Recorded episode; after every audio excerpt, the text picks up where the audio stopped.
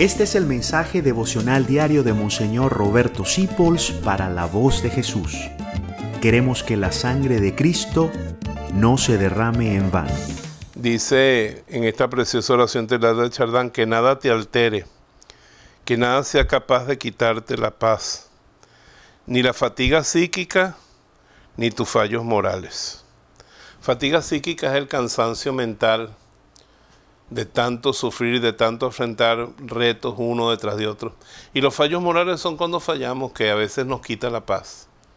Fallos morales, por ejemplo, cuando tratamos mal a un familiar, cuando no somos generosos, cuando fallamos moralmente, internamente nosotros y pensamos que Dios nos suelta, ahí es cuando más agarrados nos tiene, cuando más embromados estamos, decimos los venezolanos.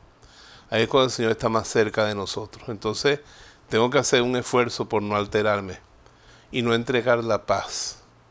Piensa si de verdad vale la pena entregar la paz. Por ese fallo, tú eres humano, tienes límites, fallaste. Pide perdón si es necesario, pero sigue adelante.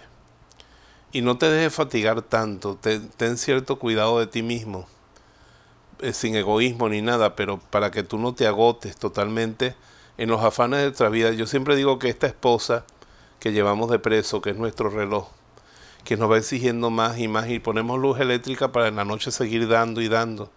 Esa fatiga termina quitándonos la paz. Contrólate, ponte límites, acéptate, que la paz esté siempre en tu corazón. Gracias por dejarnos acompañarte.